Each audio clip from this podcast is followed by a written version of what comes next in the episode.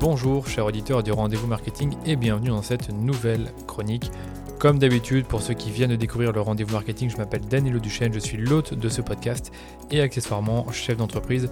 Plus précisément, j'ai une agence Facebook et Instagram Ads qui s'appelle DHS Digital. On existe depuis deux ans et demi et on est une équipe de 9 personnes à l'heure où je vous parle. On sert un portefeuille d'une vingtaine d'entreprises ambitieuses qui cherchent à accélérer leur croissance, notamment grâce à des campagnes de publicité digitale.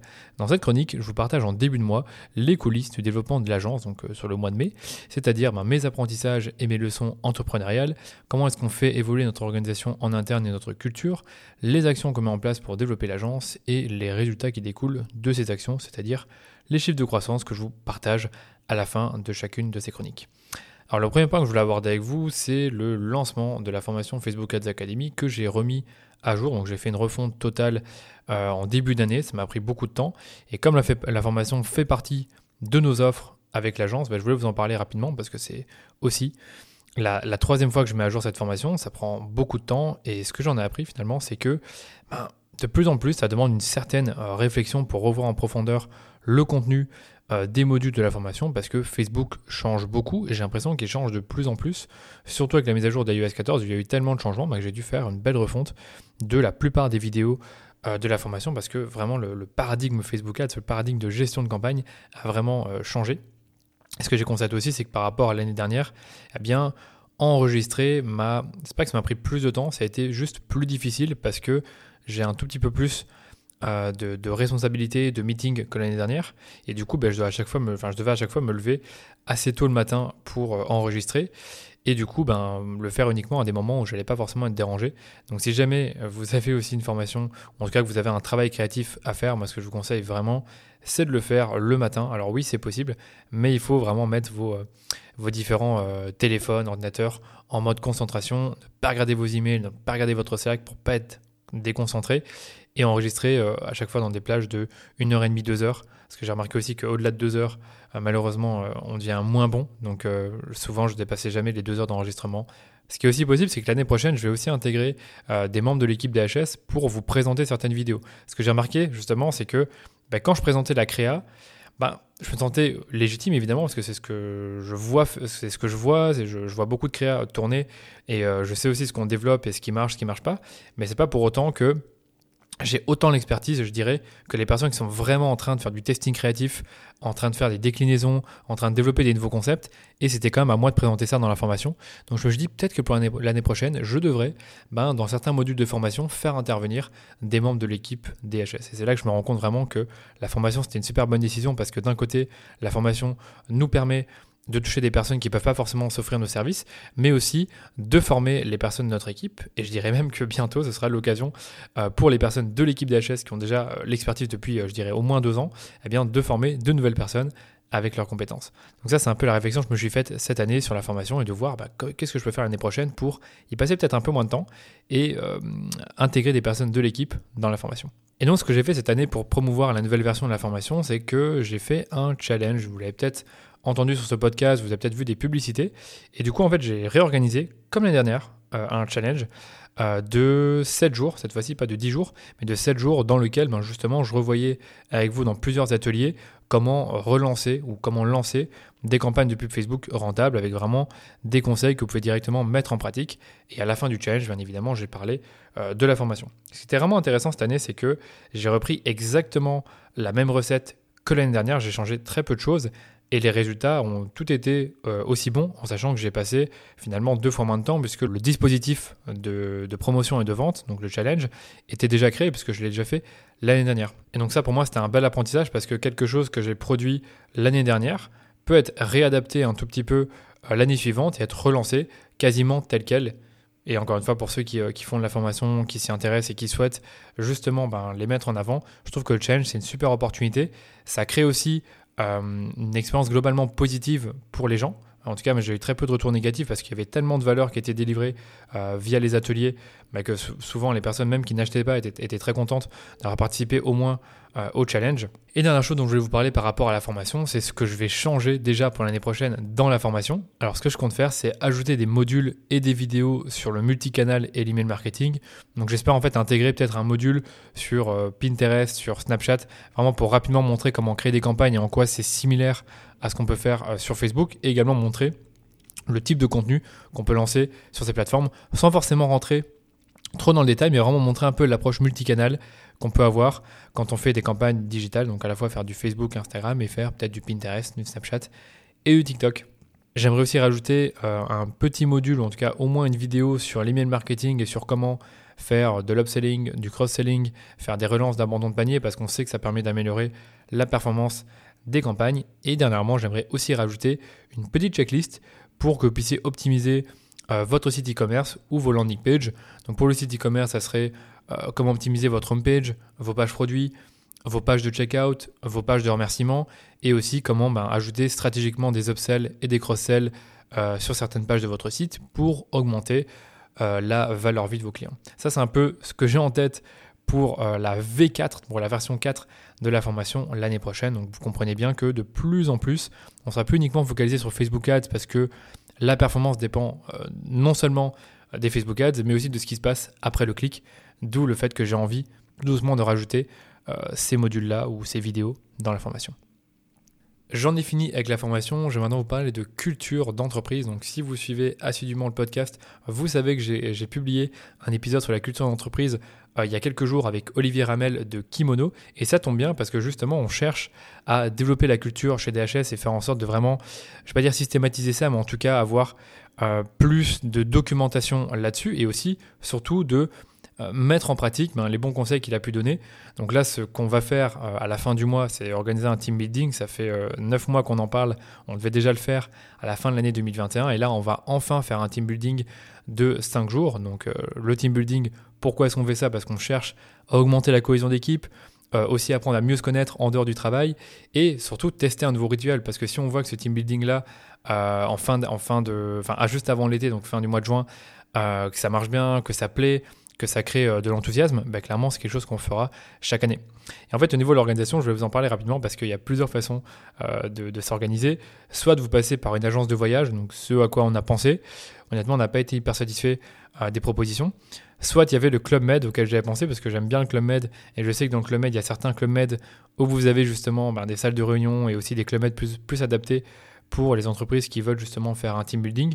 Mais là, encore une fois, on a trouvé que c'est très cher. Ou alors l'organiser par nous-mêmes et c'est finalement le choix qu'on a fait. Donc si vous organisez un team building, ben, sachez qu'il y a pas mal de choses à prendre en compte. Euh, les activités, euh, le vol, euh, le logement, tout ce qui va concerner le repas de midi et le repas du soir, les petits déjeuners. Et donc en termes d'activité, ce qu'on imaginait, c'est qu'en gros le matin, on aurait plutôt des sessions, je ne vais pas dire de travail, mais en tout cas où on va avoir des, ateliers spécifiques. Et là, on verra un peu euh, quels sont les sujets qu'on va aborder, mais j'ai déjà un peu ma petite idée. Peut-être un atelier sur euh, le développement de nouveaux produits et services euh, au sein de l'agence. Donc de plus en plus, j'ai envie qu'on développe des services pour nos clients, donc à réfléchir par rapport à ça. On aura aussi des ateliers sur peut-être la productivité, sur le remote working, sur euh, la stratégie, donc vraiment à voir ce qu'on va faire. Je je sais pas encore exactement comment on va agencer ça, mais c'est clair que le matin, on va plutôt se concentrer sur DHS et l'après-midi, on fera plutôt des activités ensemble. Donc on a pensé, euh, comme on va à Barcelone, à faire des activités nautiques, mais je pense qu'il y a d'autres choses qu'on pourra trouver.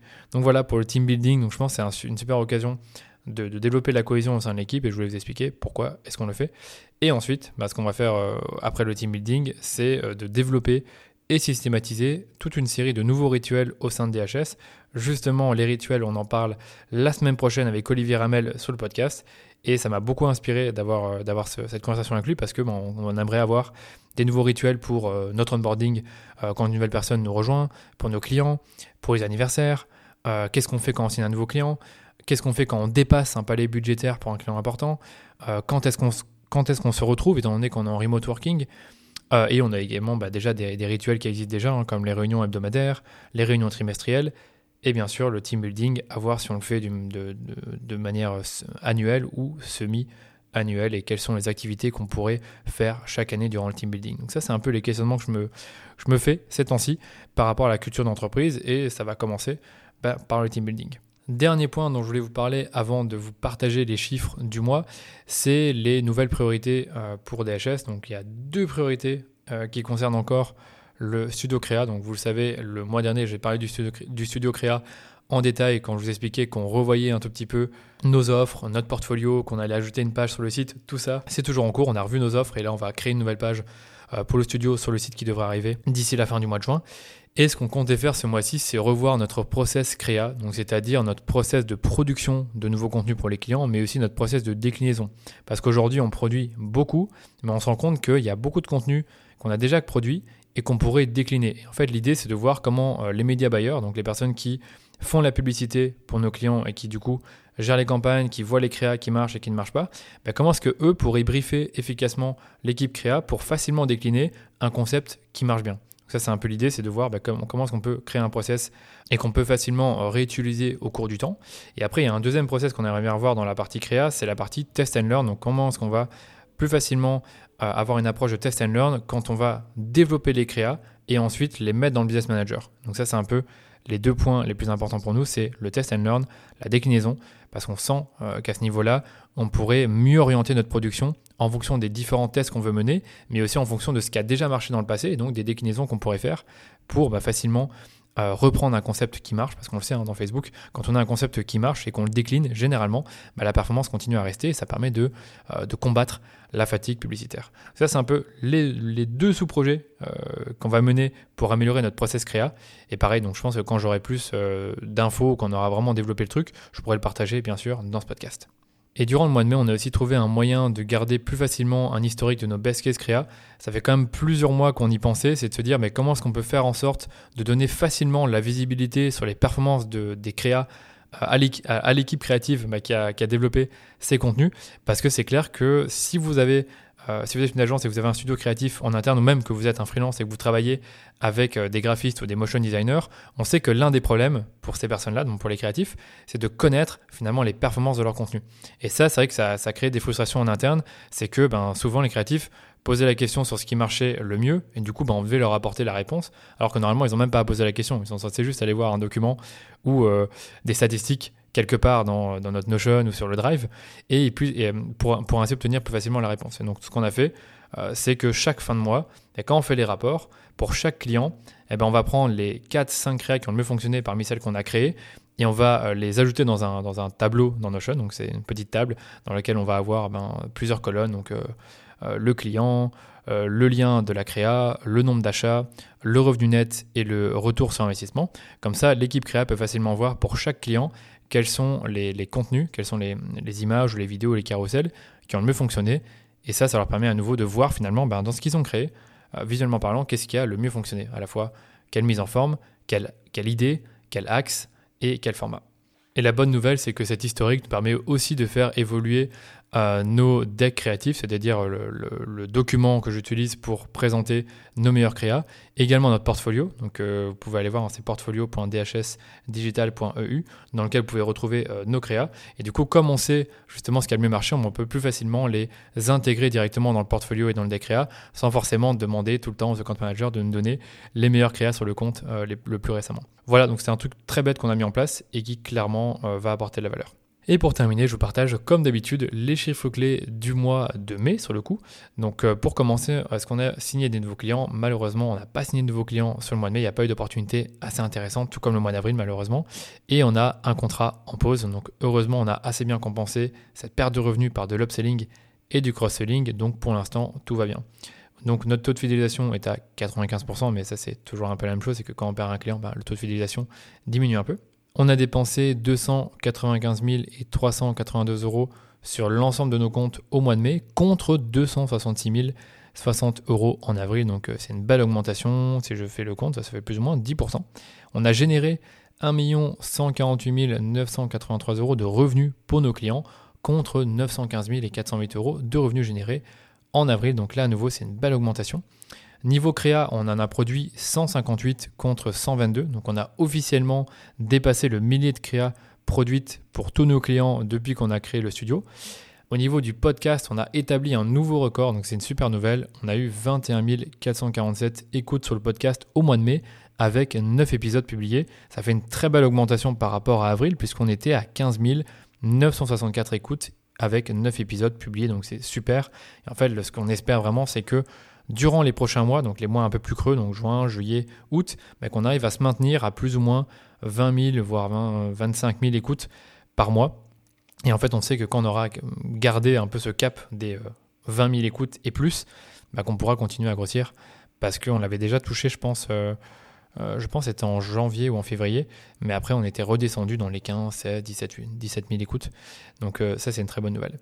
Et pour terminer, les revenus de l'agence, on a une hausse de 17% par rapport à avril. Et à nouveau, bah, ça, se, traduit par une hausse de 5% sur la business unit média, qui s'explique par les budgets plus importants investis. Donc j'avais dit, on a investi 10% de plus qu'avril. Et malgré le fait qu'on a aussi perdu un compte le mois dernier.